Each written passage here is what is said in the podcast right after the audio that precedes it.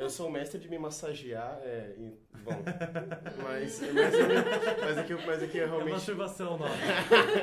tem essa, mas tem, cara, bom, não é à toa que eu sou, o meu, o meu fato curioso é o da, do alongamento, porque, tipo, eu tô o tempo todo, assim, me massageando, porque eu sou todo travado.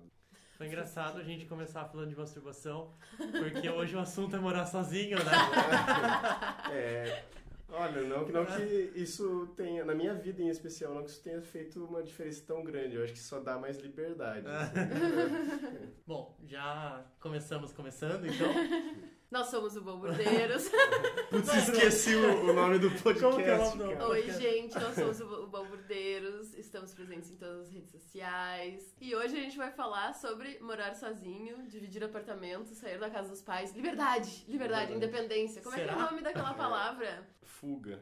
Não, é quando tu. Ai, vou lembrar depois. Alegria, felicidade.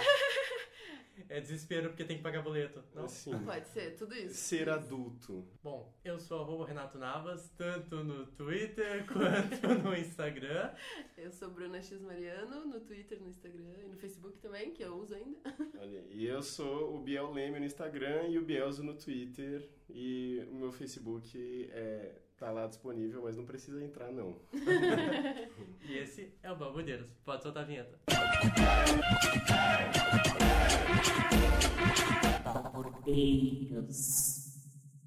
Bom, Eu quero começar. Ah, Meu. vamos fazer uma rodada aqui pra entender a relação de cada um aqui na mesa com o assunto morar sozinho, morar fora da casa dos pais. sim. Ok? Bruna, po- pode começar. Obrigada. Calma. É que eu fui a primeira a sair da casa dos meus pais. Enfim, sou a mais velha, então. Sim. acho Lá que em eu tenho 95. Mais história pra contar. Uma ordem de dependência. assim.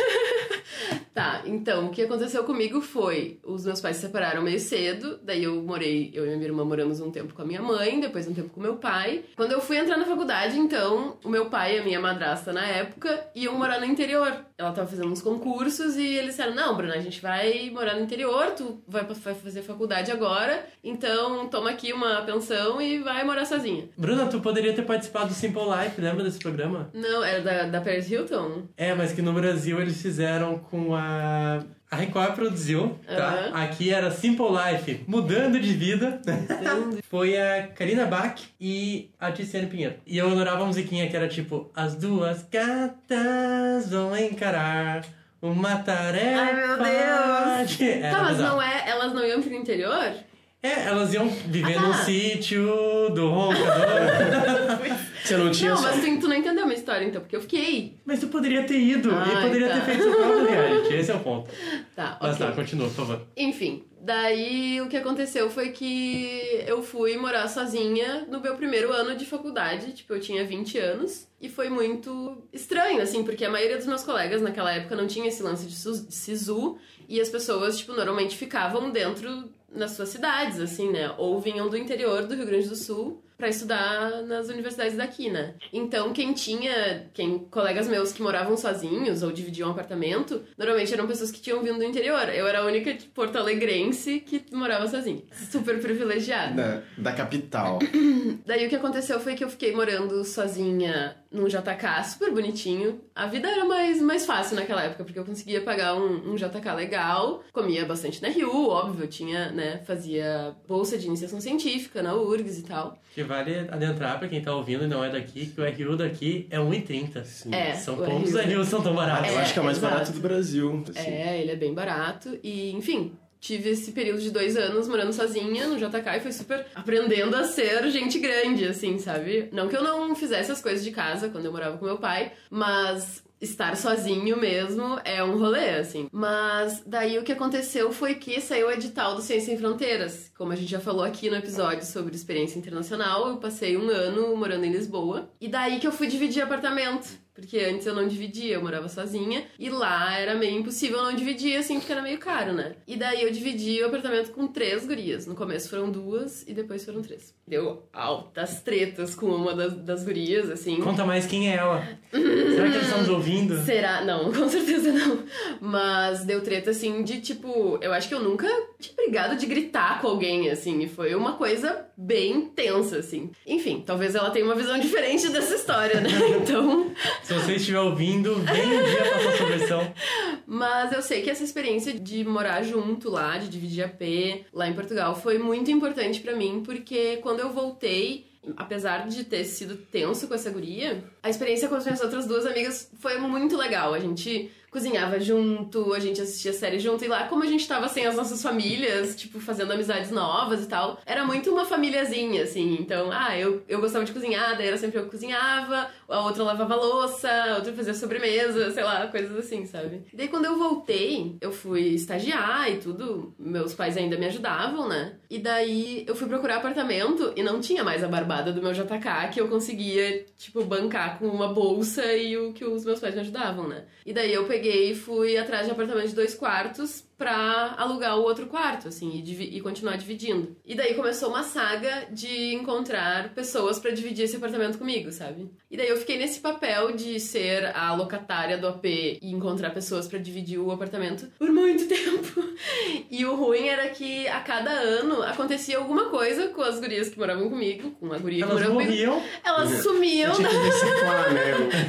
Era um mal. Assim, um dia elas deixavam a louça na pia e no outro elas No sumia. outro, tipo, a mãe delas ficava me ligando e tal. E eu, ah, eu não sei dessa pessoa.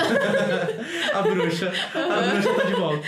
Aí o cabelo delas começava a cair, se elas deixavam no ralo, tipo, esse tipo de coisa. Exato, assim, o voodoo, assim, Corria solto. Mas sempre acontecia alguma coisa, tipo, ah, o aluguel ficava muito caro, iam morar com o namorado, acho que umas duas, três foram morar com o namorado. E daí eu tive muitas colegas de apartamento. Até começo do ano passado, que foi quando eu consegui finalmente ir morar sozinha num Eu tava, apartamento. tu tava, tu viu, né? Eu disse, chega dessa vida, porque eu já tava há uns 4, 5 anos já. Nessa vida de, tipo, todo ano conseguir alguém novo pra dividir apartamento comigo, sabe? E daí se adaptar, uma se adaptar à rotina da outra. É bem complicado, assim, quem já dividiu o apartamento, sabe? E ficar mudando de, de colega de AP toda hora. É bem chato. É que muda totalmente a dinâmica da casa, né? Às vezes você já se Total. acostumou com a pessoa e vocês já têm aquelas regras pré-definidas e tal, daí você tem que se reacostumar e tudo É, mais. É. No meu caso foi bem bizarro porque eu saí da casa dos meus pais e aí tá. Só contextualizando, a ideia era: eu vou pra Porto Alegre, não tinha faculdade ainda, eu vou fazer cursinho em Porto Alegre, e aí eu presto o vestibular da URGS, que na época não tinha SISU, e a partir daí eu vou fazer alguma coisa na minha vida, né? Chego em Porto Alegre, eu fiquei na casa de um amigo, que aí a gente meio que brigou. e aí eu falei: eu vou embora. Ele, ah, então vai. E aí eu saí e falei: caralho, eu vou pra onde? Aí. eu- Tu não conhecia ninguém aqui? Ninguém, só ninguém, ele? ninguém. É. E Aí- essa- você não considerou a casa do estudante? Que estudante? O- Você é um jovem. estudante. cursinho, fazer cursinho aqui. É verdade. E aí eu peguei e falei, tá, vou pra um hostel, que eu já tinha, já conhecia, que já tinha ficado. Aí chegou lá, bem na semana, nessa, nesse dia, tava tendo um evento de alguma coisa e tava todos os hostels cheios em Porto Alegre. Aí eu falei, tá, eu posso deixar minhas coisas aí, tipo, pra amanhã e tal. Olha, de boas. Eu tinha feito amizades aqui já. E aí eu falei, meu, vamos dar uma banda. Porque eu falar, tipo, eu tô sem casa. aí a gente foi e a gente ficou dando rolê a madrugada inteira. Aí de manhã eu fui lá pro hostel e fiquei lá. Mas foi, foi bizarro, assim. Tá, Que então você jovem. saiu pro rolê buscando alguém pra ficar na casa. né? Não, não, eu saí, é que eu não ia falar, meu, eu tô sem casa, eu posso ficar no sul. Até porque eu tinha brigado, eu tava meio estressado, não queria falar disso também, então eu só saí tipo assim, vamos só dar um rolê, eu não quero ter que falar. Porque se eu falasse, ah, eu posso ficar na sua casa, aí por quê? Aí eu ia ter que contar todo. Sim. Não, não Sim, ó, mas se achasse que você era um mendigo, você podia falar que não, que você era só um minimalista, Eu sabe? sou meio mari- É que na época, gente, em 2014 isso não existia ainda, em 2013. Aí, eu fiquei uns dias aí procurando e a minha ideia era hostel. Então eu fui pro- morar num hostel, eu morei num hostel aqui em Porto Alegre por um mês. E aí, se você acha que é difícil morar, dividir apartamento, Uh, dividir hostel. Porque assim, todo dia você faz amigos e eles vão embora. É um desapego, uma lição de É, desapego. É- é tipo legal. morar num asilo, sei lá. E aí Quantas, que. quantas camas tinha no quarto, assim, tipo, era muito... E eles iam me jogando, porque como eu, tava, eu peguei pra ficar um mês, era tipo assim, ah, esse quarto aí fechado, então você pode se importa de ir pro outro. E aí eu mudava de quarto, de coisa. Eu, meu, roubaram um casaco meu que até hoje eu sinto falta dele. Dois, na verdade. Muito foda. Enfim, depois disso que eu me liguei e falei, cara, se pá, eu posso procurar pra. Tem quartos pra alugar, não tem? Né? Porque é realidade Serquilho, gente. Serquilho não tem táxi, entendeu?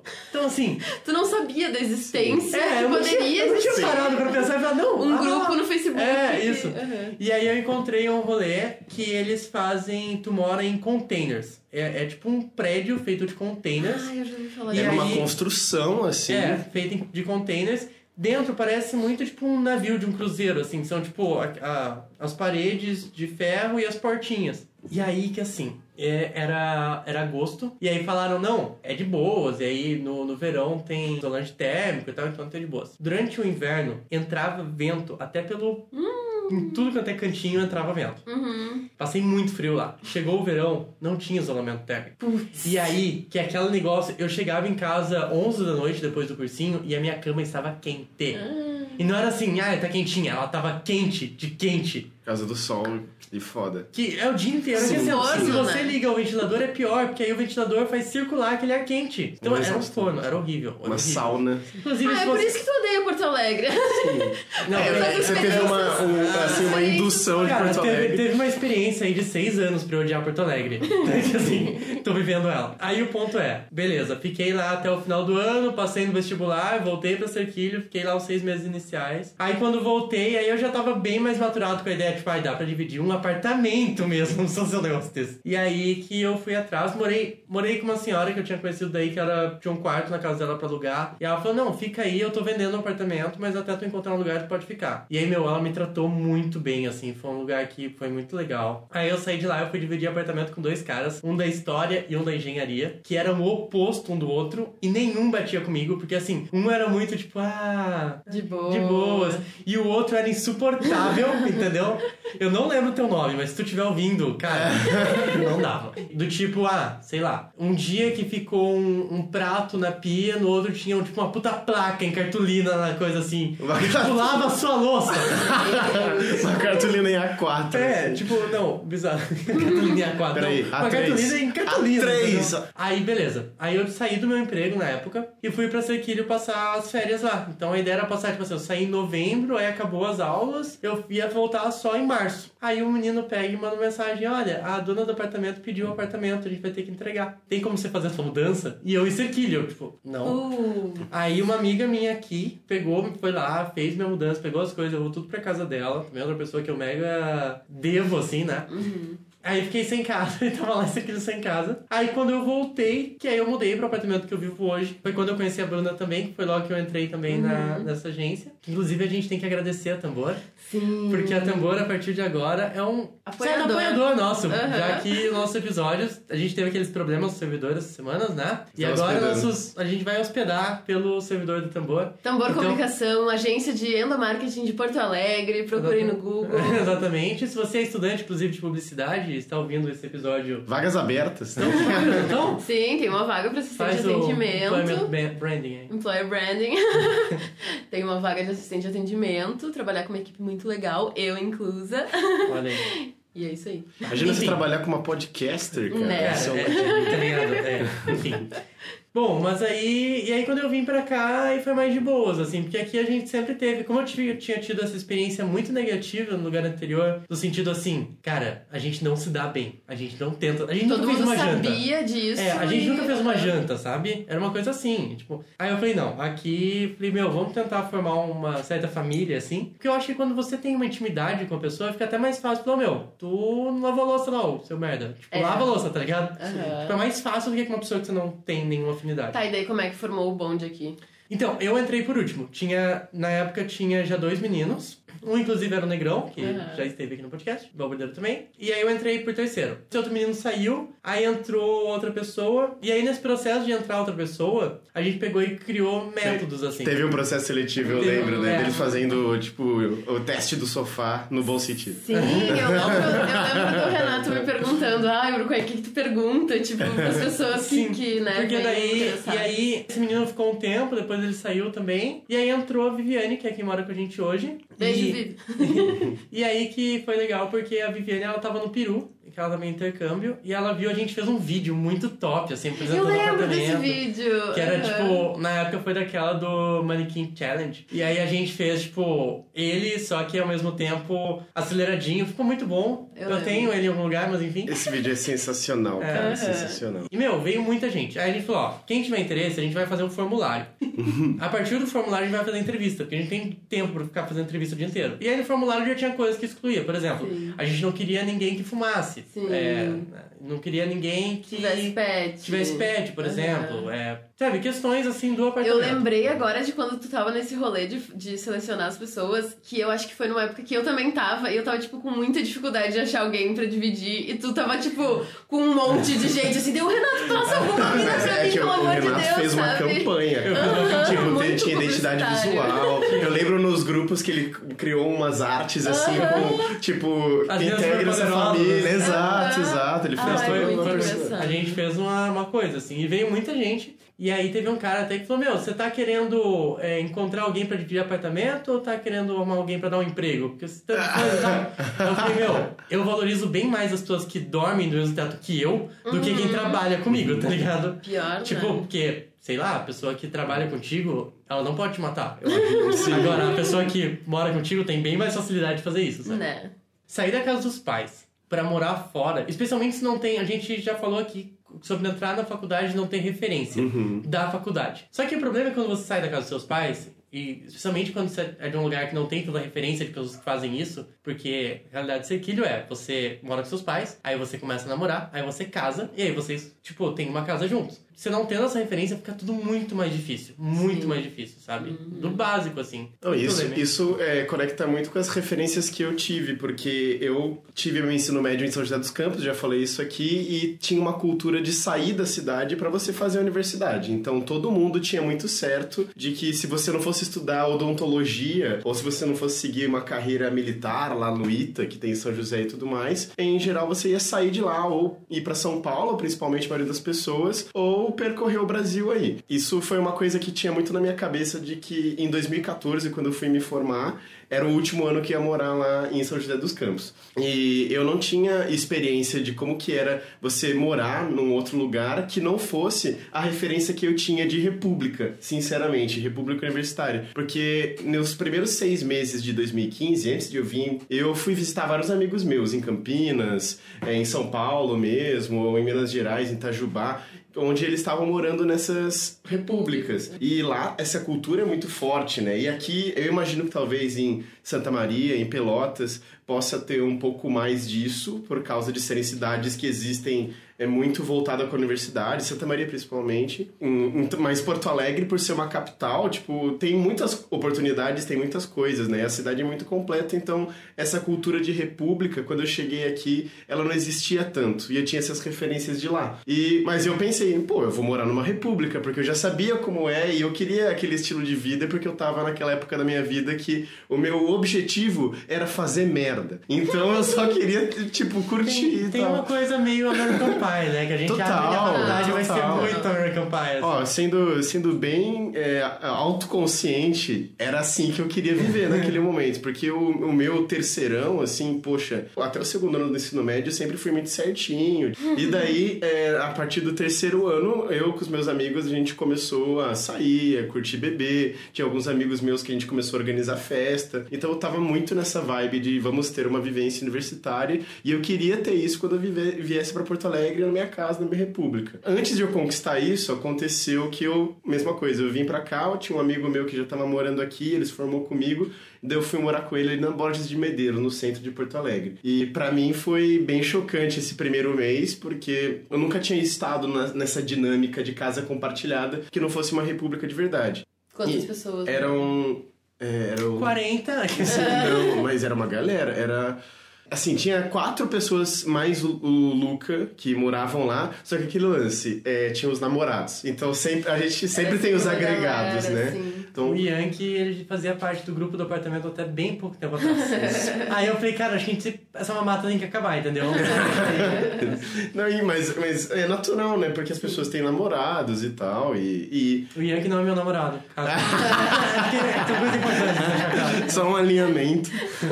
E, e naquele primeiro momento, na, na, na primeiro mês, assim, foi o primeiro mês que eu tive que realmente, tipo, tá, se eu não lavar a minha roupa, sendo muito sincero, eu não eu não, eu não, tipo, tinha isso na minha casa porque eu dividia ali com minha mãe, com a minha irmã e a gente, eu não, não era o responsável por isso. Uhum. Então, é, eu falo que esse, esse primeiro mês eu comecei a ver essa dinâmica da casa, foi muito diferente, principalmente morando no centro de Porto Alegre, porque eu, eu morava no, numa casa em Jacareí que ela tinha um quintalzão, assim, era uma casa meio bem antiga, assim. E aqui eu fui morar num apartamento no, na, na, principal avenida ali do centro de, de Porto Alegre e a gente, pela janela, eu via desde as galera, a galera sendo assaltada, a galera brigando, tipo, gente bebendo na rua e tudo mais. Foi muita mudança. Foi, assim. É, foi, foi, bem, foi bem chocante, assim, no primeiro momento. Mas isso foi este mês. Daí depois eu comecei a buscar. Isso foi só um mês? Foi um mês, mas, cara, para mim foi... Eu, eu lembro tanto bem, assim, porque foi tão... Intenso. É o mesmo rolê do hostel.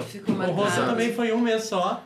Sim. Mas, cara, é, quando tu tá lá, sério, parecia que eu tava lá há muito tempo. Especialmente por ter essa vazão de pessoas. Exato. De ter pessoas que, cara, tinha amigo há tanto tempo, né? Tipo, Sim. desde sexta. É. tipo, nossa, eu já conheço toda a sua vida, cara. Sim, mas a hostel é meio isso, né? Sim. E, e foi aí que eu comecei a perder as minhas noções de espaço pessoal também. Isso aconteceu, tipo, quando eu cheguei nesse lugar. Porque antes eu tinha o meu quarto. Mas nesse primeiro mês, eu dormia com o meu amigo. dormia na cama dele. tipo, com ele. Porque eu não tinha onde ficar. Eu tinha muito certo que eu queria ter uma república e tal, e daí e eu não tive tanta antecedência assim de buscar porque eu tava muito confiando que eu ia morar com esse com o Luca, a gente já tinha setado isso, a gente queria morar juntos, e daí eu ia chegar aqui para procurar aqui com mais facilidade. E daí começou a correr, a gente tinha que ficar nessa função porque eu tava de agregado lá na casa, né? E as aulas iam começar, então eu precisava agir de alguma maneira. Primeiro, eu, a gente chegou a cogitar dividir um, um container maior nesses nessas casas que vocês falaram. Só que daí tinha um cara que eu conheci na faculdade que ele falou disso, de ficar um forninho lá, e também da coisa mais incômoda que ele falava que assim, se uma pessoa peidar do lado, você ouve, ah. tipo, todo o processo intestinal dela, sabe? Só é que pra vocês entenderem, esses. Pensa no container e aí ele tem uma placa de plástico no meio que divide o teu quarto do quarto do seu colega. Então, assim, se você dá bem com seu colega, legal. Mas se você não se dá, tipo, se o cara, por exemplo, eu não gosto de cigarro, cheiro de cigarro me irrita muito. Se a pessoa fuma no quarto dela, vai vir pro seu quarto. Se a pessoa faz qualquer barulho, meu, eu direto conversava com meu colega de, tipo, do outro lado da placa, tipo, pelo quarto ali, eu deitado na cama, e, ó, meu, aí aconteceu tal coisa, ele, ah, que foda, não sei o quê. E a gente começou... Mas, tipo, a prisão, né? É, tipo... é tipo a prisão, é real, só que muito mais quente. Exato, mas por isso eu tive essas impressões, tudo isso falaram. Todo horário, horário de sol. Sempre no banho de sol. E daí eu falei, tá, não vai ter condição de ser assim, daí a gente começou a ver um apartamento. Daí eu achei este achado, que é o nosso apartamento ali na Vicente da Fontoura. É, foi quando eu morei na, na Santana. E ele era um apartamento muito grande, de 80 metros quadrados, num prédio que só tinha quatro apartamentos, em cima do meu era deserto. Na parte de trás tinha uma família que eles eram os zeladores do prédio, meio porque eles eram quem estavam ali há mais tempo e eles tinham esse pertencimento com o prédio. E na parte de baixo tinha umas duas senhorinhas, a sua mãe ou uma... Sua mãe. A sua mãe tava lá? não, eu quis dizer que era tipo a mãe e a filha, mas as duas eram senhoras já, bem idosas, assim. E na parte de trás tinha um espaço aberto, então era um prédio muito não convencional, até para Porto Alegre, porque tinha só quatro apartamentos muito grandes e um, um deles estava vazio, era meio deserto, assim. E daí é, a gente ocupou lá, basicamente, não tinha nenhum, nenhum móvel quando a gente chegou. Eu e o Luca, a gente não perdeu tempo. Tipo, como eu tava muito nessa vibe de, ah, bicho, vamos curtir e tal. Daí, antes da minha casa ter sequer energia elétrica, ela, a gente botou a galera lá para fazer, tipo, um esquenta, porque depois a gente ia ter um rolê de bicho e tal. E antes da, da, de eu conseguir colocar a lâmpada no teto, porque não tinha, tinha é, a fiação já ligada, e daí a gente usou um abajur para iluminar a sala, que era grande assim, e daí a gente fez também várias festinhas ali. Bom, long story short, essa foi a minha vida ali. Um ano e meio de república, basicamente. Passaram outras pessoas lá, vários intercambistas moraram comigo e a gente tinha esse objetivo muito claro de fazer merda e as festas que a gente fazia começaram a ficar conhecidas na Fabico e daí chegou até o ponto de gente que não era da minha barra ou não era muito próxima de mim vir falar comigo: Ô Leme, a gente pode fazer uma festa na sua casa? Porque vai ter as festas dos bichos e tal. E como eu curtia pra caramba, eu comecei a assediar isso. E eu até rentabilizava em alguns momentos, porque assim, sempre depois das festas tudo ficava destruído, né? Então a gente cobrava uma graninha da galera que colava lá e daí depois a gente pagava um faxinão ou qualquer manutenção que precisava e daí suavíssimo, suavíssimo. Faxinão, uma reforma. É, sim. Um exorcismo. É, a gente fazia tudo que precisava para tirar aquelas energias, porque, cara, acontecia de tudo, de tudo, de tudo. Já chegou um momento de ter na minha casa, assim. Eu pensei muito quando eu tava vindo gravar esse programa que eu tenho. Eu falei, é, eu posso, eu tenho que maneirar para não falar todas as histórias que aconteceram nesse período, porque tem, assim, dá para fazer um podcast sobre as experiências dessa casa. É, o que a gente tá mandando, cara. Mas, tipo, teve. A gente já botou uma banda na sala, assim, e daí eu nunca me esqueço, tipo, eu com o Luca, assim, quando falaram pra gente, oh, vamos botar uma banda lá pra gente fazer um som de tarde, curtir, depois a gente vai beber. E daí, quando a banda tava lá, bateria, baixo, guitarra, Vocês e os a vocês gente, filhos começaram a tocar. Tipo, foi, foi muito. Foi, eu nunca me esqueço dessa cena que os primeiros 10 segundos de música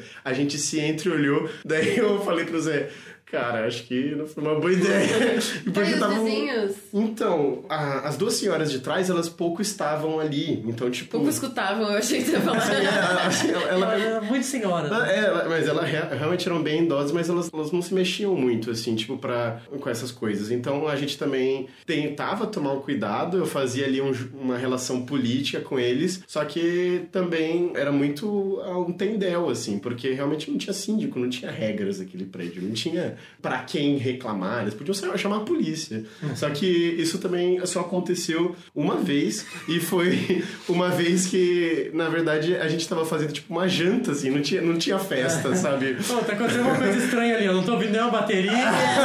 Tem alguma coisa errada. Não, não, não, foram, mas não foi nem o prédio que chamou, acho. Acho que a polícia só chegou ali, mas não, não era o dia que tava tendo as festas mais intensas, assim. E daí eu fiquei tipo, caraca, como a gente teve sorte durante todo esse período. Cara, a gente criou no, no, no pátio de fora uma pista para usar arco e flecha, por exemplo. O, o Luca. É, eles fizeram American Pie real. Sim, Né? cara, sim. É, é assim, eu não, eu, eu- hoje em dia é, é, é muito engraçado falar disso, mas eu não me orgulho, né? Porque, tipo, esse estilo de vida, ele me fez mal para um caralho, tipo, em diversos aspectos da minha vida. E eu já tive muitos problemas por causa desse estilo de vida. Tipo, pessoas que, que saíram de lá e tudo mais. E é, pra morar lá, você tinha que se adaptar a isso. E acabava que eu não conseguia ter uma rotina, não conseguia ter disciplina, porque a minha casa, ela era um, ocupada sempre pros nossos amigos. Como eu falei, a gente tinha muitos agregados que estavam lá quase que Sim. diariamente. e tal. Nossa, eu não sei se eu ia conseguir viver assim. Pois é. Mas sabe que o lance de eu ter vindo antes também de, da faculdade, assim, tipo, seis meses antes pra fazer cursinho, inclusive, que é uma coisa que é bem mais. A faculdade, primeiro semestre, tu pode só farrear. O cursinho, tu não tem essa opção, né? Mas eu acho que é uma coisa que muito me amadureceu, sabe? De aprender a fazer coisas. Não, total. E de ser, tipo, claro, eu entrei na faculdade, apesar de participar das coisinhas de bicho lá, eu era bem mais susto, assim, não era tão desesperado pra, cara, vamos fazer, tipo, cara, tá chovendo, eu não vou. Sabe? Muito Renato, né? É, Renato, eu Renato. continuo assim, mas, mas eu acho que esse período me ajudou muito nisso, porque foi um, um momento da minha vida. Eu gostaria de colocar uma música triste agora pra falar disso. Não, mas foi um momento da minha vida muito intenso, porque foi muito filho pródigo, assim. Uhum. Poxa, em Cerquilho, eu tinha. Bom, minha família tem a padaria lá, que eu trabalhei lá. Aí eu tinha o carro do pai, que era um puta carro na época, que, tipo, eu saía, tipo, dando rolê com o carro, ia em festa e comia coisas, e, tipo. Comia gente, Comia coisas. Nem o nosso presidente. comia gente, também. Não, tipo, comia coisas caras, quer dizer assim, tipo. Era uma, foi uma fase da minha vida ali que eu não passei vontade de nada real, assim, tipo, financeiramente falando. Quando eu cheguei pra aqui, eu continuei esse modelo de vida, só que assim, a grana que eu tinha era uma grana que estava guardada, não era que eu deveria saber administrar e eu não soube. Então, em um mês, eu gastei toda a grana que eu tinha. É clássico. E, e eu fiquei com muito medo assim, ah, eu vou pedir, se eu pedir pra minha mãe, ela vai me deportar. Porque eu não tinha por que tá aqui, entendeu? Uhum. Então, assim, minha mãe, ó, evidentemente que se eu tivesse, tipo, ela me ajudava com o que ela tinha se proposto a ajudar. Por mais que ela começou a mandar um pouco mais e tal, mas eu nunca pedi esse um pouco mais. Uhum. E assim, cara, foi um momento que eu lembro de, tipo, voltar pra casa chorando, tá ligado? É um momento da minha vida que pouca gente conhece, inclusive, mas eu não sei nem se eu já expus ele assim. Agora eu vou só colocar na internet. Eu, só. tô, eu tô me expondo aqui por você. mas, mas foi muito intenso. Mas de tu muito- não ter conseguido se organizar, não entendi. Não, meu dinheiro acabou. Aham. E aí eu tinha. Minha mãe, o, o combinado era: eu vou te mandar o dinheiro pra pagar o cursinho. Eu não sei o, como foi essa multiplicação dos pães, porque assim, eu não ganhava dinheiro aqui. Até isso, assim, tipo. Porque eu estava fazendo cursinho. E aí, esse dinheiro que ela me dava pro cursinho servia pra pagar o aluguel, o cursinho, entende? E comida. E aí teve dia de eu, de eu olhar assim e falar, cara, o meu budget, né? O meu orçamento de hoje é um real pra comer. Quando muito, sabe? No sentido assim de a, a coisa ficar bizarra. E aí que tá, miojo eu passei a achar caro. Porque, tipo, um macarrão era 3 reais, dava bem mais do que um miojo, entendeu? É, quando você começa a achar um miojo caro, é porque alguma coisa está errada. Sim. Tanto é que amanhã que saía o resultado, eu passar na frente da Fabi e falar, cara, se eu passar, legal, se eu não passar, eu vou embora, que eu tô cansado. E aí eu passei, passei pro segundo semestre, falei, cara, no outro dia eu liguei pra minha mãe chorando, ou pro meu tio, não sei pra quem que eu falei, falei, cara, alguém me paga uma passagem pra voltar. E aí foram seis meses que eu pude me reestruturar financeiramente e psicologicamente. Porque esses seis meses foram traumáticos ao ponto de aí, quando eu cheguei pra faculdade de fato, eu já tava mais sério nesse aspecto. Sim, eu tu já... tinha levado uma chapuletada e aprendido. É, entendeu? Inclusive nesse aspecto. Mas eu não porque, entendi. assim, O- tu, ficou, tu ficou sem grana porque tu te desorganizou ou porque a grana era curta mesmo? Não, eu me desorganizei. Ah, eu gastei, eu continuei gastando da, da mesma forma que eu gastava lá. Sim, quantos anos tu tinha? Eu tinha 19. E aí, tipo assim, eu andava de táxi. Nossa. Era essa a vibe de Eita! pois é. É, eu, eu tipo, eu, eu ia em festas, eu. Foi bem filho pródigo, assim. Foi um mês que eu fiz normal, segui minha vida normal. Só que o dinheiro já não era mais normal. Sim, esse Quando ele clique- acabou, fudeu. Esse clique de sair da zona de conforto e daí você tem que assumir essas responsabilidades, ele sempre veio com um período dark, assim. Sim. Tipo, pra mim foi muito sensível também, porque a gente tinha que arrumar a casa, né? E daí eu nunca, eu, como eu disse, eu não nunca tive disciplina pra isso, a minha casa era muito grande, e como a gente morava no apartamento térreo, da frente do prédio ainda, minha janela dava diretamente na calçada, a gente tinha que ter um, um cuidado muito grande com a limpeza, porque senão a casa ficava imunda e aparecia rato, porque, tipo, era direto na calçada, como eu disse. E isso não contribuía pra ficar um, um ambiente aconchegante, confortável. E por causa de ter essas responsabilidades, de limpar, de lavar, de ter que organizar as finanças, de você ter que hum, buscar outras pessoas para serem seus pontos seguros quando você quer conversar e, e- buscar outras maneiras de se sentir em casa, porque você tá aprendendo a se sentir em casa ainda quando você saiu da casa dos seus pais e você não tem mais eles para estar ali com o ombro quando você precisar e tudo mais. É um exercício de resistência e de maturidade emocional muito grande. Faz muito sentido para mim o que você falou de a gente querer buscar uma casa que tem esse ambiente de família e tal, porque o Luca virou minha família, assim, quando a gente teve ali. E isso foi muito importante para mim porque a gente os problemas que a gente tinha, a gente tava sempre, sempre, sempre em contato assim, era como a gente trocava e a gente se ajudava dessa maneira. Mas até você conquistar esse espaço de conforto de novo, você conquistar uma segurança de estar ali, de poder fazer tudo aquilo sem é, deixar abrir mão das coisas que te dão prazer, que você quer fazer, é muito é muito foda, porque você tem que conciliar outras coisas que se não forem feitas, elas não vão levar a nada, sabe? É, eu acho que sair da casa dos pais é, é o grande momento em que tu bo- bota à prova, digamos, tudo que tu aprendeu sobre responsabilidade na tua adolescência, sabe? Eu acho muito difícil antes de tu ter que lidar com as coisas assim, de cara, que nem a gente acabou tendo que fazer, do tipo, ah, tu tem essa grana, te vira. Se tu gastar com táxi, tu não vai ter pra comer um dia, sabe? Então eu não sabia acho... disso, novidade. É, é, O exato. dinheiro acaba? O dinheiro. E, e eu lembro de eu ser, eu ter essa, essa necessidade de ser muito organizada com o meu dinheiro logo que eu saí da casa do meu pai, porque hum, ele me dava dinheiro, tinha um- uma quantia determinada por mês, que ele me disse, ó, eu vou te dar tanto, a minha mãe também. E daí eu até perguntei, ah, mas se eu, se, se eu me apertar, não sei o que dele. Não, te vira com essa grana. E daí, tá, ok. E eu lembro de, enfim, ganhar ganhar uma bolsa de iniciação científica era o quê? 300 pilas, sabe? E, e de eu ficar nervosa de daqui a pouco eles não terem um mês que eles não puderem me ajudar, sabe? Ou atrasarem, ou se enrolarem, sabe? E daí eu acabei criando uma, uma defesa muito grande com relação à grana, assim, do tipo, preciso guardar dinheiro. Eu preciso ter na minha poupança um dinheiro que eu não vá ter que pagar uma multa porque eu atrasei o aluguel, entendeu? Porque a multa, porque eu vi que a multa de atrasar o aluguel é 10% o dia, entendeu? Nossa. Então, e parece que tu tem que passar por uns perrengues pra aprender, mas ao mesmo tempo, se tu tá mais maduro e se tu consegue te organizar antes, consegue ser mais, mais tranquilo, assim, Eu sou né? totalmente favorável a isso de que a gente tem que passar por esses perrengues pra aprender, amadurecer e morar fora e ter essa oportunidade de estar vivendo a universidade fora da casa dos meus pais, eh, me traz conhecimentos assim que a universidade não traria e que com certeza são muito relevantes para qualquer outra coisa que eu vou querer conquistar em outro momento. Então, eu sou da lei máxima, da verdade máxima de que a gente tem que valorizar esses aprendizados, sabe? Claro. Hoje, por mais que eu tenho ressentimentos, assim, de, eu perdi grana pra caramba, tipo, quando morei sozinho, porque eu não tinha maturidade pra administrar, e daí a gente acaba tendo que pagar multa, já aconteceu. Teve uma história onde um dia, por exemplo, que a gente ficou sem luz, assim, uns três dias, porque eu não me dei conta de que eu precisava pagar a luz, tá ligado? Pô, e, assim, mas é que era, era muito, muito imaturo mesmo, eu não tive nenhuma preparação, assim. Eu, eu, eu Eu falava... acho que nessas, em algumas situações também tu acaba se secando também. É difícil, é, claro que falando agora parece muito, né? Mas, tipo, ah, tu não sabia que tinha que pagar a luz. Cara, na hora, tem, é que é tanta coisa nova e tanta coisa difícil, sabe? Eu, hoje eu olho assim e falo, cara, essa época que eu tava aí com, tipo, sem grana, eu sei fazer várias coisas, tipo, de cozinhar.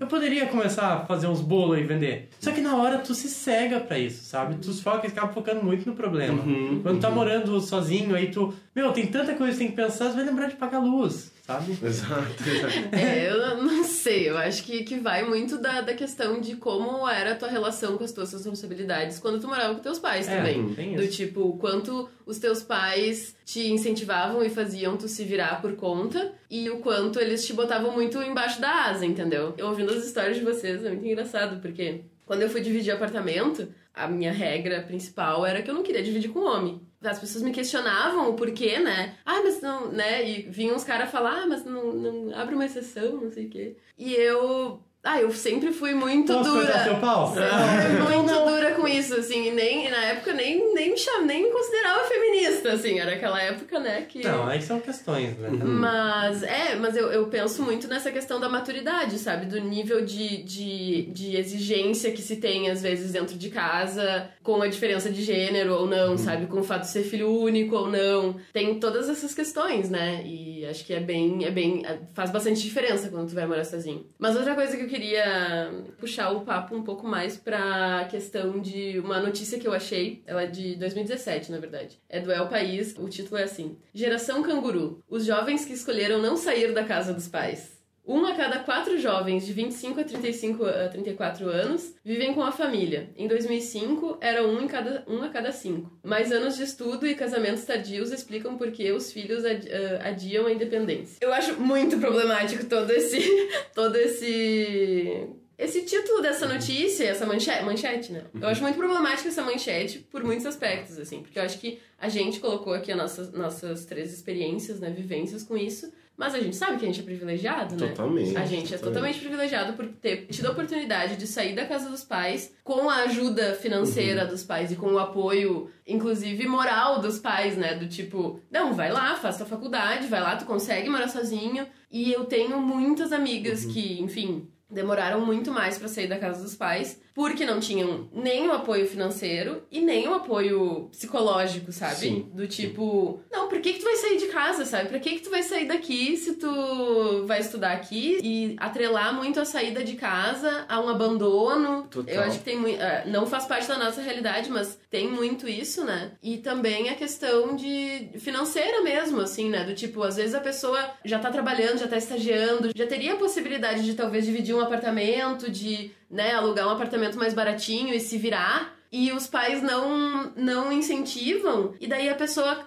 não se sente capaz, sabe? Ou acha que vai perder muitos confortos e muitos, é. sabe? Essa Eu é a quero- Por ideia. sair de quero- casa. Eu quero entrar um pouco mais nessa parte financeira, mas eu acho que já tem bastante a ver com o que vai ter nos pedelhos. Uhum. E como, né, já tá na hora, vamos chamar nossos ouvintes a votarem o bedelho, Bruno? Yes. Bota, bota, bota, bota, bota, bota, bota, bota. O Bedelho é a parte do programa em que vocês, nossos ouvintes ali pelo Instagram, acompanham nossos stories e mandam uma resposta para uma pergunta relacionada ao tema desse programa. Então a gente lê aqui e daí a gente vai debater junto com vocês, vocês vão participar da conversa conosco. Toda sexta-feira, então, acompanhe nossos stories que sempre tem lá, já adiantando um tema, né, já dando um pequeno spoiler. Oh my God. E vocês podem estar participando aí. Pode estar participando, eu acho ótimo. Podem participar. É, é muito Podem telemarketing. Estar, pode estar participando, senhor. Bruna, vamos lá. O que temos de bedelho? O do underline Fantinel, Fantinel ah, mandou. Morar sozinha é independência financeira ou apenas ignorar o convívio em família? Eu acho que tem um pouco dos dois. Eu, como já completei aqui, eu queria muito sair do ambiente dos meus pais. Eu queria essa independência, mas também porque era uma fuga. Eu não queria estar participando mais daquela dinâmica, porque a dinâmica da minha família também, por causa da separação dos meus pais e tudo mais, tinha muito uma pressão de que eu tinha que ser o homem da casa e eu tinha que assumir um papel ali que muitas vezes estava faltando na dinâmica com a minha mãe e com a minha irmã. E eu tava me sentindo muito pressionado com, em relação àquilo. E como eu disse, eu queria viver esse- essa libertinagem, tá ligado? Que palavra de velho. Mas, é, e, e foi uma fuga pra mim. Tipo, quando eu me dei conta que, tá, eu posso sair de São Paulo pra estudar em outro lugar e dessa maneira eu vou sair debaixo da asa, eu tinha noção de que eu ia quebrar um pouco a cara, mas eu não tava mais disposto pra estar participando dessa dinâmica familiar que pra mim já tava causando problemas e não tava permitindo ser quem eu queria ser. É, eu acho que tem muito a ver também com a, uma relação com o nosso tempo, assim, né? Sim. Primeiramente, pensar de como está nosso relacionamento, relacionamento familiar hoje, comparado ao que sempre foi historicamente. A própria noção de privacidade, por exemplo. Uhum. Do- nos castelos, enfim, o que você fazia era extremamente relevante para sua honra. Então, assim, as pessoas dormiam mais em quartos com mais pessoas. É bem recente essa ideia, tipo, os jovens terem ali seu quarto, eles fecham a porta e falam, sai daqui, você quer ter o seu espaço. Quando a gente tem essa possibilidade daí, esse nosso espaço, que é restrito a um quarto, a gente vê a possibilidade de esse espaço ser o mundo, a gente poder ir para outra cidade, foi muito o que eu senti também, ser quem a gente acha que a gente deve É, ser. o, o Du também falou a respeito de queria sair da casa para estudar perto da facul e também para ser mais eu. O eu que eu descobri agora. Ah, você se conhece muito quando você Sim, tá é- sozinho. É, outra coisa, sabe? Então, assim, muita coisa acontecendo que faz que a gente tenha muito essa vontade de sair Uhum. fora de casa. E, e ficando com seus pais, você tem também aquele guarda-chuva das expectativas deles, o Sim. que eles querem que vocês façam, os caminhos e as decisões que eles querem que vocês tomem. Então, naturalmente, quando a gente tá sozinho, a gente tem essa autenticidade de conseguir tomar essas decisões. E vai além também, né? Eu fico muito pensando, eu acho que a gente tem que fazer um papel, um pequeno exercício de empatia e se colocar no lugar dos nossos pais, sabe? Total. Tipo, chega uma hora, querido, você se torna só uma pessoa que tá ali morando na minha casa, sem pagar nada. Eu penso no meu caso, né? Sem fazer nada, né? Especialmente homens, acho que tem mais essa, essa vibe, assim, de que cresce sem fazer nada. Aí, de repente, é um marmanjo que tá morando na minha casa, comendo da minha comida, e ainda às vezes querendo cantar de galo pra cima Sim. de mim, sabe? Quando, sabe, esse lado, a gente Ah, Mas eu tinha uma consciência de que eu não queria, eu me sentia muito envergonhado de assumir essa posição, sabe? Então também foi uma coisa que me motivou a vazar da casa dos meus pais, porque eu sabia que eu ia querer ter esse estilo de vida que eu comentei e que eu não estava preparado para assumir essa posição de encosto. Eu não queria ficar ali e ter essa pressão da produtividade, né? Tipo, eu ficava me cobrando muito de, ah, eu não vou querer ficar aqui só dando despesa. Eu quero contribuir também, quero retornar para os meus pais. E daí eu sabia que se eu ficasse lá, seria muito mais difícil de eu tomar uma atitude nessa direção, sabe? Ah, dando sequência. Arroba Chris, Chris Semelima. A Cris de Lima, é minha amiga. É? Ah. Oi, Cris. Ela mandou, quase tão bom quanto sair da casa da sogra. Nossa. Mano, se morar com os pais, é como que imagina morar com a sogra. Caraca. Né? Deve ser foda. A gente não tem, nenhum de nós passou por isso, não, né? não, mas eu tive uma namorada que, bom, a, a dinâmica de estar sempre na casa dela e conviver com a mãe dela era bem presente, assim. Só Ah, que. mas tu ir de visita, ainda que seja frequente, é diferente de você morar. É. Que, imagina, voltando ao exercício de empatia, se não é nem teu filho. É Aham. tipo, você cuidou da sua filha e tal, de repente ela chega com um cara na sua casa e a mesma coisa, entendeu? Sim. Pô, É. foda. Ó, A Marinho Nanda, beijo Nanda, maravilhosa. É, mais foda que sair é voltar. Cara, eu tô num teto muito grande com relação a isso recentemente, inclusive, porque eu vou me formar logo mais, né? E eu tenho alguns objetivos de É, você se trabalhar. casa, tem filho. Sim, pronto, né? É assim?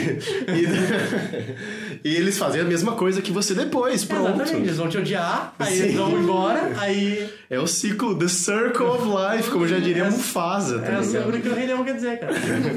Mas eu tô pensando muito nisso porque eu vou me formar agora, eu tenho alguns, alguns objetivos de morar fora do país e de trabalhar fora e tudo mais. Só que eu sempre fico pensando, cara, será que é isso que vai acontecer em algum momento? Ou será que agora que eu tô me formando é aquele momento de vai filhão, faz a sua casa, vai na tua vida? Eu fico muito pensando, será que eu tô preparado? Será que vai ter esse momento ainda de retorno? Ou agora essa é a minha vida mesmo e eu vou ter que ter as minhas próprias coisas e minha independência pra sempre, É sabe? bacana, é bacana. Sim.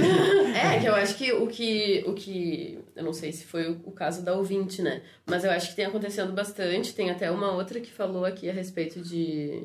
De sair ter que voltar, né? Eu acho que o que a nossa geração tá vendo é, é muita frustração com relação a isso, né? Com daqui a pouco tu sair, fazer uma faculdade, estudar, conseguir, né, ter uma carreira mais ou menos, ou daqui a pouco até seguir carreira acadêmica e agora com as bolsas sendo cortadas. Enfim, eu acho que a nossa geração que tá se formando agora, que tá, tá buscando a independência financeira através, né, da sua profissão, tá sofrendo muito com relação a isso, porque pouquíssima gente consegue se formar e ter um emprego, né, que vá te sustentar, né, como indivíduo, mesmo que seja pra dividir apartamento, mesmo que seja pra morar sozinho. Então, o que eu acho que acontece é muita gente se ver obrigado a voltar pra casa dos pais, não por uma questão de, ah, será que eu consigo, mas por uma questão de necessidade. E isso que eu acho tão problemático naquela notícia que eu li, sabe? Às vezes não é uma questão de ah, não quererem sair da casa dos pais. Às vezes tu não tem condições financeiras de sair da Exato. casa dos teus É, pais. foi nesse entendeu? sentido que eu falei, principalmente, porque eu fico pensando, será que eu vou estar preparado para ter essa independência financeira a partir dali? Ou será que vai ter que ter um momento de transição até eu conquistar isso de novo e eu vou ter que voltar para lá? Sim. E no meu caso especial, eu sei que tem muitas famílias, a gente até já falou disso aqui, de que é aquela ideia de por que, que você vai morar fora se você tem tudo aqui? E a minha família, Sim. como o, ela é meio desestruturada, assim, eu fico pensando, poxa, eu imagino que pra minha mãe, pra minha irmã, elas gostariam de ter eu ali, sabe? E daí eu fico pensando nesse embate, será que realmente eu sigo nesse caminho de independência e tal? Ou eu faço isso que é, é as expectativas que elas têm de intimidade, de proximidade. E daí entram diversos tetos, tipo, poxa, logo mais a minha mãe vai ter 60 anos, a minha irmã também, ela já. Daqui a pouco ela vai seguir a própria independência dela e tudo mais. E eu acho que são outras expectativas, são outras pressões que vão acontecer nesses momentos em que a gente já superou a faculdade e tem que seguir com o resto da nossa vida, sabe? Sim. É, mas eu acho que é importante também a gente ter a, a dimensão também do que é voltar pra casa dos pais, né? Eu acho que são fases, por um lado, no sentido assim, você vive com os pais, depois uma hora tu sai. E se você precisar voltar, tudo bem, mas tenha em vista sair na sequência, sabe? Totalmente. Porque assim, é, tem a ver também com a parte deles, assim, da independência deles, sabe? Do seu Sim. momento. Eu acho que se a gente tá falando, evidente, não dá pra falar, "Ah, só vai, porque existem questões financeiras envolvendo isso. Uhum. Mas se a questão financeira é, ah, é que assim, eu gasto 200 reais em balada todo mês, né? Aí como que eu vou sair da casa dos meus pais? Querido, sabe? É, que eu Vai acho que vai muito- muito de questão de prioridades, Exatamente. né? E eu Vê- acho que... Evidente que a prioridade de comer e de viver é muito maior do que isso. Se, se essa for a questão, ok. Mas eu acho que tem que passar por uma certa maturidade, assim, de quando tá na hora de tu. Meu, faz bem pra todo mundo, sabe? A, a minha relação com meus pais mesmo, assim, eu brigava muito com meu pai. Brigava muito com meu pai. E eu sei que se eu voltar, a gente vai voltar a brigar. Porque, enfim, eu. Essa, essa vez que eu passei três meses lá de férias, em três meses a gente conseguiu, tipo, discutir Re- algumas recuperar a vezes. briga, assim. Recuperar as brigas, sabe? Sim, Então- é, eu, eu, acho, eu acho complicado generalizar. Uhum. Mas eu acho que uma experiência de independência dos pais é super importante. Só que eu não sei, eu, eu, eu acredito que tenham famílias que são ah, se dão super bem e são super bem estruturadas e tudo isso, que daqui a pouco os filhos Exato. querem ficar, realmente querem, que nem a notícia, né? Querem ficar junto com os pais e, e se gostam e se ajustam, e, enfim, né? Tudo retorna pra Vai que, né? Eu acho que a gente não pode Se generalizar. você é uma dessas acho que- pessoas, manda uma mensagem pra gente. É, Comenta o sua próximo história. Nossa, isso ia ser muito legal. Se você é uma É. dessas pessoas, pode comentar lá no, em algum lugar das redes lá que a gente lê aqui no próximo. Cara, mas essas pessoas são aquelas pessoas que vão ter muitos privilégios. Às vezes, por exemplo, seu pai é presidente e você pode ser um filho mimado pra sempre, sabe? Porque É. não faz sentido você ter a sua independência se você já tem toda a estrutura que você tem pra você conquistar Mas é que tudo é que só você quer. grana, eu acho, Lemi. Não, mas- uma questão de mental. Olha Mas isso, o é, mas isso é um, um valor seu, entendeu? É, uma sim. ética, uma moral que você tem e que muitas Ah, vezes. mas não serve para as pessoas serem menos bosta com as outras com pessoas também? certeza. Mas aí que tá, tipo. ah, Experimentar, pelo menos. Às vezes, imergido nos seus privilégios, você não vai ter essa consciência de que você tem que ser independente. Os três servem os babudeiros. É. Eduardo Bolsonaro. Você sai da casa do seu pai. E sai do governo do seu pai também. Seu pai também sai do governo. Saiam, vamos, vamos. Cria independência do Brasil. Cara, Tá, vamos ver mais algum aqui. o último pode ser? Pode. Nossa, eles, tem muita gente que comentou. Da hora. Ah, da Canês, posso ler dela? Ela, ela, ela é uma ouvinte mais fiel que comenta comigo sempre, sempre, sempre. É, gente. não, ela, ela falou algo que a gente já tratou aqui. Acho legal abordar também. Sair, da, sair de casa e depois de um tempo voltar a morar com os pais. É, Era disso que a gente tava É, falando. não, não abandonar a família. Um beijo, Jéssica. Aí eu vou ler uma engraçada aqui da Nath, minha amiga. Nath falou: compre papel higiênico double, porque é barato e tem folha dupla. KKKKK. Dicas de quem mora sozinho. Ah, mas isso é muito louco, né? Tipo, você ter que começar a comprar, por exemplo, o shampoo que é mais barato, tá ligado? Ou você tem que comprar aquele papel higiênico que é o que tá na promoção e que vem em 24, tá ligado? Ou às vezes aquele que ele meio que lixa. exato, exato. É complicado. Ou você usa uma espiga de milho, assim. E tem uma última aqui só que, que acho que resume daí todo o assunto pra gente fechar. O arroba João Pedro, underline, mandou sofri pacas com 16, economia doméstica, lavar roupa, pregar botão e até chorar sozinho. Pregar botão. É, Ah, é na roupa? você não chegou nesse ponto ainda, pelo visto. Não, cara, se Pelo você me... não tem kit de costura na Meu, casa. se você me dá uma agulha e, eu, e um, um copo e uma linha, eu acho que eu sou capaz de, no máximo, costurar o meu dedo no outro. assim. Eu não duvido.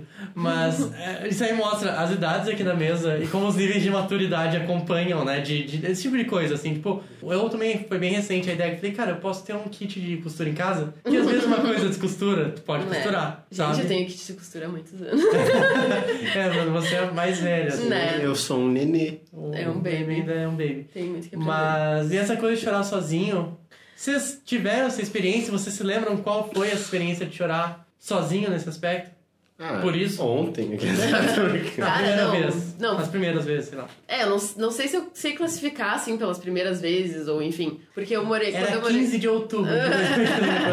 Não, mas é, a o rolê de morar sozinho em comparação com dividir apartamento, né? Eu acho que eu tô passando um pouco por essa fase agora, porque eu dividi apartamento por muitos anos e faz um ano que eu tô morando sozinha. E é uma barra foda, assim, pelo menos pra mim, que sou uma pessoa super sociável, eu gosto de estar com gente, de estar, né? E eu estar solteira e morando sozinha tá sendo uma experiência muito louca com relação à solidão, assim mesmo, sabe? E agora, né, me expondo aqui um pouco, tem sido um tema muito, muito recorrente na minha terapia, assim, de tipo, como, como lidar com a solidão de uma maneira saudável, sabe? De não agir como se tu estar sozinho fosse uma coisa ruim exclusivamente, sabe? Eu acho que muitas pessoas sabem lidar bem com isso, que, né, ai, ainda bem que cancelaram o rolê hoje, porque eu vou ficar vendo Netflix, sabe? né? Eu acho que tem esse, né, tem esse, essa, esse tipo de gente, mas eu não consigo muito ser assim, sabe? E ao mesmo tempo que quando eu tô sozinha, às vezes em casa, mesmo eu não estando triste por estar sozinha, eu me coloco obrigações porque, ah, eu tô sozinha em casa, então pelo menos eu vou lavar uma roupa, sabe? Ou pelo menos eu vou passar uma vassoura no chão. E eu colocar esses momentos que eu tô sozinha em casa sempre com alguma obrigação doméstica, sabe? E não do tipo, ah, vou deitar aqui agora um pouco e ficar lendo um livro, sabe? acho ficar de existir. boa. Um é, eu acho que eu vou existir um. Exato, parece que eu só consigo. Às vezes eu só consigo existir em casa quando eu tô com alguém lá em casa, sabe? Ah, tô com os amigos, bebendo, nananana. Então acho que chorar por estar sozinho é uma coisa bem comum, mas é uma coisa que a gente tem que tentar entender de onde é que vem, pra onde é que vai. É que Enfim. retorna essa, esse sentimento de impossibilidade do ócio que a gente tem hoje, né? Exato. Tipo, a gente tem essa necessidade de ser produtivo a todo momento. Eu lido muito, muito, muito, muito com isso. E acaba que a gente não se permite, né? Ter esses momentos para somente existir, ou ter esses ócios criativos em que a gente consegue ter um momento de conexão mais interna e pensar mais sobre si e tal. É, eu sou uma pessoa também que fica muito energizada junto com outras pessoas e sozinho eu volto a focar em, em coisas que eu acho que vão estar contribuindo para é, atingir outras coisas ou até outros projetos que não necessariamente são somente para mim, sabe? Então tenho esse altruísmo. O, o egoísmo eu acho que é uma coisa que a gente precisa equilibrar com relação a isso e os momentos da gente estar sozinho são muito importantes para isso, né? E, e às vezes, se você mora sozinho, eu acho que isso é mais fácil. Mas eu nunca morei sozinho, sozinho, sozinho. Então é um espaço que você tem que conquistar também. Sim. Gente, eu como filho único, eu tenho um prazer em ficar sozinho. Eu gosto tanto. E falar, cara, eu vou. Eu vou ali na, na cozinha ali só de cueca, ou nem isso, e pegar um negócio pra comer, e aí não vai ter ninguém em casa, tá tudo bem. E, e até eu fico pensando assim, até o que significa os podcasts nesse aspecto, sabe? Olha a- o ponto de loucura que é, não influenciando ninguém a não ouvir podcasts, pelo contrário, ouçam podcasts. Ouçam Mas isso. como que muitas vezes a gente ouve podcast pra suprir essa solidão, as necessidades de estar conversando com alguém, sabe? Eu já faço muito binge listening de podcast, assim, com vários episódios. E, e aprender a lidar com a gente, sabe? Qual foi a última vez que tu deu um rolê sozinho sem se sentir mal, assim? O problema de você gostar de ficar sozinho é que você acaba ficando muito em casa. E isso aí é uma coisa que eu acho que não, não é saudável at all, assim. Aí outro dia eu falei, cara, eu vou andar de skate na Orla do Guaíba, que tem aqui, que é muito legal. E aí, tipo, vou lá dar um rolê de skate, ouvir uma música... Aí levei o Kindle, tipo, sentei, tipo, na, na beira ali, fiquei lendo. Veio um poodle, cagou do meu lado, porque poderia ter ficado em casa. Aí... e depois acabei voltando e falando, é, aqui é meu quarto, que bom. Mas, mas sabe, a gente aprender a lidar com a gente mesmo, sabe? A gente aprender a, cara, às vezes... Tudo bem, acho que o único problema de ficar sozinho é ficar muito em casa, eu acho que é sempre um problema. No sentido assim, é, não ver pessoas, não ver Sim. coisas, não. E essa coisa do barulho, a gente tá muito acostumado com barulho, eu acho, Sim. sabe? E, e meio que pra gente poder criticar o capitalismo aqui em algum momento, tem muito a ver com o lance de a gente ficar atordoado e poder consumir mais. Exato. Sempre, né? Mesma coisa- é como as redes sociais funcionam também. De, cara, a gente te atordoa, e aí atordoado você só vai, e aí, pá, eu vou sair dar um rolê, e aí é tanta coisa, eu vou comer um, parar ali e comer um negócio, eu vou comprar não sei o que, eu vou, sabe? Então, a gente saber lidar com a solidão, saber lidar com a gente mesmo, saber ouvir nosso próprio pensamento, eu acho que é muito importante. É que esse lance do capitalismo, a gente, ele estimula pra gente consumir o tempo e não aproveitar o tempo, né? A gente cria essa ilusão de aproveitamento com algumas coisas e muitas coisas a gente realmente vai estar usufruindo disso, a gente vai estar conectado e se sentindo bem, mas fica aquele, aquela pulga atrás da orelha, tipo, o que, que eu tenho que consumir agora?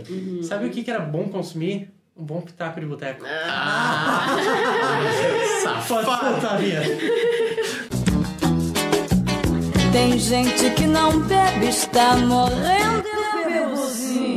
E com esse gancho maravilhoso, vamos ao Pitaco de Boteco. Eu posso começar? Eu posso explicar também. Ah, eu ia falar. Mas explicar assim, ó. Se você não ouviu, tá chegando agora, que pena, né? Sinto muito por você, temos episódios ótimos pra você ouvir. É, o meu primeiro pitaco são todos os episódios do Balbudeiros. Exatamente. E se você, enfim, já tá aí e tal, poderia estar compartilhando com outras pessoas, para as outras pessoas também conhecerem e ouvirem, e, enfim, né? É, é isso, né? Acho muito fácil. Bruna, o que é o Pitaco de Boteco? Pitaco de boteco é aquele momento em que a gente finge que tá numa mesa de bar, dando sugestões, dicas, qualquer curiosidades para os amigos. E fazendo link com o que a gente tava falando antes a respeito da- de ficar sozinho e tal. A minha influencer preferida, Jéssica Greco, lançou um desafio do Date Comigo Mesma, que é a hashtag que ela tá usando agora. E ela fala bastante, ela é uma podcaster também do Imagina Juntas. Podcast aí, conhecidinho até. e eu achei massa porque ela lançou o desafio nos stories do, do Instagram, dando dicas de como ter esses momentos sozinha, consigo mesma, e aproveitar e não necessariamente estar consumindo alguma coisa, não necessariamente estar sozinha em casa, como poder aproveitar um esses date, momentos. só que exato, consigo mesmo. exato. Porque a gente chamava às vezes. masturbação também. Voltando do episódio. Antigamente. Essa era a É. resposta. Não, mas eu achei bem interessante as ideias que ela dá, assim, muito no sentido de que às vezes a gente cria essa, essa dependência das outras pessoas pra gente se divertir, né? Do tipo, ah, eu queria tanto ir na exposição tal, mas nenhuma amiga minha quer ir, mas eu não tenho nenhum crush pra chamar, mas não sei o quê. Então tu te priva de fazer um negócio que poderia ser super legal se tu conseguisse se sentir bem contigo mesma fazendo aquele rolê, entendeu? Então eu sugiro seguir a Jéssica Greco no Instagram, ver as dicas dela a respeito de dates comigo mesma. E é isso aí. E eu tenho outro espetáculo também. Tá, mas eu te perguntar, vocês se dão bem com dates sozinhos, assim? Tipo, ah, eu quero ver um filme. Vocês conseguem ir no cinema sozinho? Não muito. Eu tô começando a, a- Tipo, a, Cara. a Jéssica tá me inspirando a tentar, sabe? Sim. E tu foi uma pessoa que me inspirou também a ter. Sim, de- a, você é a muito sair bom nisso. sozinho. Acho sim. que a Renato é Cara, muito mas bom nisso. depende Renato, do quê? já encontrei ele lendo na Redenção várias vezes, assim, tipo, sozinho, sabe? E eu nunca me toquei de fazer isso, de, tipo, pegar o meu livro, pegar minha canga e ir pra Redenção e ficar lendo, sabe? Sim, mas é que pra mim, a, a ideia do date consigo mesmo é que você, ah, eu quero ver um filme, eu quero... Só que livro não tem como você ler conversando com alguém. É, então, Tipo, vamos ler junto. O meu é. o meu- eu leio uma frase e você lê outra. vai. Mas o. Mas agora, coisas que dá pra fazer sozinho, tipo, basicamente, ler e ouvir podcast é o que eu faço meus dates comigo mesmo. Agora eu tenho muita dificuldade assim, ah, eu vou ver um filme sozinho. Que eu sou aquela pessoa que eu gosto de No fazer. cinema, tu diz? É, Ah, tá. sabe? Que gosta de fazer um comentário depois, sabe? Ou mesmo em casa. Tipo, eu gosto de ver filme de vez em quando, mas é muito raro eu parar pra ver um filme sozinho. Porque eu gosto de eventualmente falar, cara, olha aquela roupa ali. sabe? Ou esse tipo de coisa, assim. Então tem Sim. muita dificuldade com É, isso. eu acho que tem que descobrir com o que, que tu sente, se sente à vontade, né? Se daqui a pouco ver filme é uma coisa que é importante ter companhia, sei lá, tenta outra coisa que tu não, que, que tu não necessite realmente de companhia. E tem a companhia pra ver filme, de repente. Sim, É. sim. É, os filmes ali tem várias finalidades, né? Às vezes você nem quer ver o filme, mas você quer a companhia. Então tem esse detalhe também. Sabe que o filme é and legal. chill. Exato. Mas o ver, ir no cinema sozinho é uma coisa que me conecta muito comigo mesmo, porque isso me lembra muito a época de ensino médio, porque eu sempre gostei muito, muito, muito de ir no cinema e eu sempre gostei de ver filmes que geralmente eu até tinha meio vergonha de pedir para as pessoas irem ver comigo. Me simpatia. Ah, Então, fala, calma, fala. Ah, eu queria ver o do Chico Xavier, tá ligado? Não. Cara, os 10 mandamentos saiu, tá. E eu, eu comprei na pré-estreia. Não, mas é que eu sempre gostei principalmente muito de filme de terror trash. E eu, até chegar em Porto Alegre, Dá um exemplo. Cara, eu curtia muito ver, por exemplo, os, a atividade paranormal todos, todos, todos no cinema. E eu sabia que muita gente não queria ver comigo e eles não curtiam, porque eu não- até eu chegar na, na faculdade, eu não conheci ninguém que curtia essa estética, esse tipo de filme. E daí até hoje eu vou. E eu aqui moro na frente de um cinema, ali na João Pessoa. Caralho, eu falei meu endereço. Mas, mas, é, isso torna pra mim muito acessível de tipo, às vezes, se eu tenho duas horas do meu tempo que eu preciso dar uma esfriada na cabeça, e eu sou muito assim, quando eu tô com as outras pessoas, eu não quero dizer adeus, entendeu? Tipo, e, rolê infinito. é, eu- sabe? Eu Sa- também É bem assim, é bem assim. Então, tipo, às vezes eu vou no cinema ali, na frente da minha casa, eu pego um filme, vejo e volto. Já vi vários filmes assim que, sei lá, eu nem tava muito por ver, mas porque tava perto de mim e Uhum. acessível, sabe? E é um momento, é uma forma boa de você ter um date consigo mesmo. É. Bruno, seu segundo pitaco. Tá, meu segundo pitaco também tem a ver com isso. É um livro que eu li. Eu ganhei esse livro há bastante tempo, na real. Não, faz mais de um ano antes de eu morar sozinha. E comecei a ler, sabe quando ele não te prende, assim? E daí depois de um tempo o livro total faz sentido e tu lê a primeira página e fica, meu Deus. E esse livro é da Virginia Woolf, Um Teto Todo Seu. Que é super feminista, assim. ela faz um ensaio contando o porquê que é importante uma mulher ter um teto todo seu e uma grana por mês pra escrever e pra produzir arte, pra fazer, criar artisticamente, né? E é bem interessante, assim, porque ela escreveu isso no começo do século passado, sabe? E é- tem muita coisa atual ainda. E essa edição que eu li, ela tem até um, um pós-fácil, assim, falando um pouco sobre a realidade do Brasil e comparando, né, o que, o que, que mudou, o que, que não mudou, assim. E é bem interessante mesmo. E pra refletir sobre, sobre essa necessidade de tu ter a tua independência, né, como mulher, assim, pra que tu possa criar com a liberdade que os homens criam, entendeu? É, é bem interessante mesmo. Assim. A Virginia, eu só me lembro Ah, é, ah, do ah. Augusto. Não, Augusto Do não. Orlando. Orlando. O quê? Ela tem um livro chamado Orlando. Na verdade, Orlando, uma biografia é o nome. Hum, não conheço esse. Não, eu não tinha, na verdade, eu não tinha um pitaco, mas ah, tá mais ou menos. Que ele é, ele é inspirado numa história de cavaleirismo medieval europeia. Só que na história, o Orlando ele nasce homem e um belo dia ele dorme por um tempão e ele acorda mulher. E aí o livro fala, pra ele nada mudou, assim, ele ah, é um corpo, só um corpo. Mas o livro fala daí sobre as implicações sociais disso. Sim. A ponto que naquela época, ele ter nascido, é, ter acordado mulher ou ter acordado morto tinha o mesmo efeito prático. Bah, Sabe? Sim. E aí ele vai tendo, ela vai tendo uns tetos, assim. E é muito interessante essa bibliografia porque o Orlando, ele é um personagem da literatura francesa mais tradicional, assim. E daí ela pega esse personagem e re- repagina ele para conseguir passar essa percepção mais profunda, mais individual, uma, é, autorreflexiva dele nessa história que era uma fábula, sabe? Uma fábula... Eu não assisti, mas tem um filme disso. Se Ai, as que pessoas massa. quiserem pesquisar, Orlando, filme, enfim. eu Massa. acho que. Mas tem. Enfim, Eu Leme. tenho um pitaco que é viajar sozinho. E quando eu falo viajar sozinho, não é tipo, ah, vou para Miami. Não, mas tipo, você pode ir morando no Rio Cara, Grande sem apologia às drogas aqui. Eu não sei. não entendi. Viajar sozinho. Viajar sozinho. Ah, as melhores quatro coisas da vida, comer e viajar, não é, guri? Tá, mas, mas morando no Rio Grande do Sul, eu sempre fico pensando, cara, eu nunca fui, por exemplo, pra Rio Grande ou pra Santa Cruz do Sul. E eh, eu vejo as pessoas falando disso e tudo mais, e eu quero ir pra esses lugares. E quando você viaja sozinho, você tem muito espaço pra você fazer aquilo que você quer, né? Pra você criar o seu cronograma. E pra mim é muito mais fácil ter esses momentos de date consigo mesmo quando eu tô em contato com coisas muito novas, porque pra mim aqueles ambientes que já são convencionais, que já são comuns, eu começo a reconectar com as memórias, com as pessoas que estão ali, com os momentos bons que eu tive com outras pessoas e normalmente remetem a momentos com outras pessoas, porque como eu disse, eu sou sempre muito people person assim, então estar em um lugar diferente que eu não conheço contribui muito pra me conectar comigo mesmo.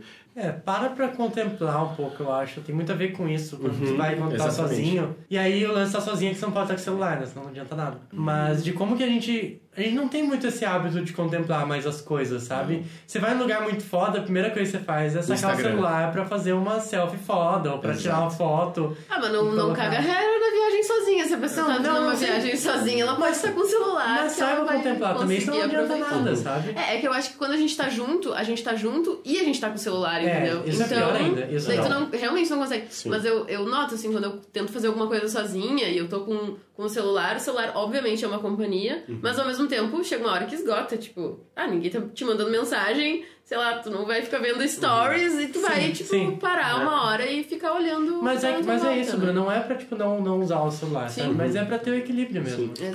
Eu fico muito pensando nessa galera que faz umas coisas muito fodas só pra fazer ali a foto, sabe? Uhum. Tem até aquele negócio da galera que, que morre fazendo selfie, Ah. que vai, Sim. tipo, sobe um prédio gigante. Em Dubai rola muito isso, que a galera sobe naqueles puta prédio e, tipo, tendo a visão do mundo ali, eles vão ir pra só fazer uma selfie e descer, sabe? Exato. E depois vendo a foto, como que era o negócio, sabe? Que dá pra fazer pelo Photoshop, inclusive. Exato, e pra, pra fazer isso você pode, sei lá, acessar o Google Street View e ver, sabe? O- É o mesmo sentimento de você ficar vendo as fotos que você tirou, mas eu sinto muito uma pressão disso, de como a gente tem o celular, que ele é essa extensão do nosso corpo, que ele faz com que a gente não esteja mais somente conosco mesmos, porque a gente sempre tem um mundo dentro do nosso bolso. Isso me retoma muito essa necessidade de fomo e de participar daquilo que ah, os outros estão vendo. Então, é, muitas vezes eu até senti assim, pô, eu acho que eu tenho que publicar alguma coisa no Instagram, porque eu não tô no feed, sabe? Mas, ah, às vezes, mas não era necessariamente porque eu tinha algo muito relevante pra comunicar, sabe? Sim. É, eu, eu acho mega que. Bom, redes sociais é um outro assunto, É, né? total. O de hoje era morar sozinho. E eu acho assim. Esqueci! Temos então? Acho que sim, considerações finais. Eu, eu adorei. Eu adoro quando a gente grava. Só, eu adoro quando a gente recebe convidados. Sim, deixando claro. Amo você. Mas eu adoro quando grava só nós três. Sim. Porque eu não preciso arrumar meu quarto. Mas, Não, cachorro. mas- Mas uma, mas uma coisa que me, me traz muito assim é que quando tá nós, só nós três, tipo, a gente sempre fala de coisas mais pessoais, né? Naturalmente. E eu acabo conhecendo coisas, tipo, mesmo convivendo com vocês, assim, a gente não sabe em outros momentos. Hum, total. Sim. É. Mas eu acho, achei, acho que é um tema bem legal, assim, bem legal a gente trazer esse. Evidente, a gente vai de uns temas. Fazer balbúrdia, às vezes também é você. Já é morar fora, já é fazer qualquer coisa, já tá sendo, né? Porque, enfim, não é fácil. E tá cada vez mais difícil, então. Que é um tema bem importante a gente trazer aqui, tudo a ver também, né, com o universo universitário e tudo mais. Aham. Não só universitário, tem gente que não faz faculdade, mas sai e fala, eu quero sair da casa dos pais e sai Sim, às vezes. total. Tem um outro aspecto que a gente não falou aqui, mas né, que também é legal levar em conta, que é a galera que sai da casa dos pais por necessidades do tipo, hum, engravidei alguém e Exato. agora eu tenho que constituir uma família e aqui em casa não tem espaço e ou né, meus pais não querem, ou sei lá. Às vezes seu ambiente familiar não é um ambiente seguro e, e confortável que você vai querer ficar, que você tem que sair, né? Exatamente. Então, é um tema muito amplo, mas eu acho que a nossa contribuição, pelo menos pro lado universitário, que hoje foi bem dada. Eu adorei. É, eu acho que é isso. É, morar sozinha é dividir apartamento é, é autoconhecimento, evolução e amadurecimento, assim, sabe? Isso é o necessário e é isso que é o bom de tu ir atrás e tu, Uhum. né, querer sair da casa dos teus pais. assim. É, a gente sente muito na pele tudo aquilo que a gente sempre ouviu falar, tudo que a gente viu nossos pais cobrando da gente. É meio que até você morar sozinho, você tem ali a aula e daí morando sozinho é a prova. Teórico e o prático é Exatamente, para que você consiga ter essa adultização, né? Essa, você amadurecer efetivamente. O que eu posso dizer é que tomar cuidado com os estilos de vida que a gente pode assumir quando a gente sai da casa dos nossos pais. Eu passei muito por isso e, tipo, tive conse- consequências de perder grana por não me, me planejar e, tipo, é melhor que a gente aprenda o quanto antes. Então, acho que uma dica boa e é, fica de consideração final também é que a gente aprenda com os nossos erros o quanto antes É ir rápido e é, É apenas uma vez. é rápido e apenas uma vez. Se empreenda. Bom, Mas é isso aí. lembrando, nós somos o arroba baburdeiros em todas as redes sociais. Quem quiser apoiar a gente tem duas maneiras, três, na verdade. Se você é uma marca, ou, enfim, muito rico, ou sei lá, pode mandar um e-mail para balburmail.gmail.com. Se você... Quer falar, né? Não, eu ia eu ia comentar que tem muitas pessoas que me pedem adesivos do Balburdeiros. E logo mais vão acabar os nossos adesivos. Então você pode apoiar a gente pelo Padrim, ali pesquisando o Balburdeiros no, no site Padrim. É, ah, se não me engano é padrim.com.br balburdeiros, mas na thread a gente reafirma só para confirmar o URL. E daí vocês podem contribuir ali, uma contribuição espontânea, ou assinar através do Padrim uma Bom, se contribuição. você assinar aí a partir de um real, um real, um Sim. real por mês, não vai fazer a menor diferença. Exato. E pra gente, se todo mundo fizer isso, vai fazer bastante diferença. Que, enfim, e... O banco te explora mais isso do que a gente e a gente tá te educando aqui, cara. A gente tá te ajudando aqui, pô. É verdade. Ou então, pelo menos, compartilhando com seus amigos também ajuda bastante a gente, né? A gente tá chegando, crescendo cada vez mais, tá sendo muito legal isso, mas só com a ajuda de vocês. Isso é Exato. possível. Em breve a gente tá vendo aí alguns possíveis produtinhos que a gente pode estar lançando e às vezes até mandando pros nossos padrinhos. Muito telemarketing. tá lançando e tá mandando. Tá lançando e mandando. Não, mas pros nossos padrinhos e madrinhas, como um gift. Os padrinhos. É, um, Madrinhas. padrinhos. Os madrinhos. Então, é isso aí. Muito obrigado e Valeu. até semana que vem, toda sexta-feira, na primeira hora do dia. Ah, Yes. Beijos. Beijos.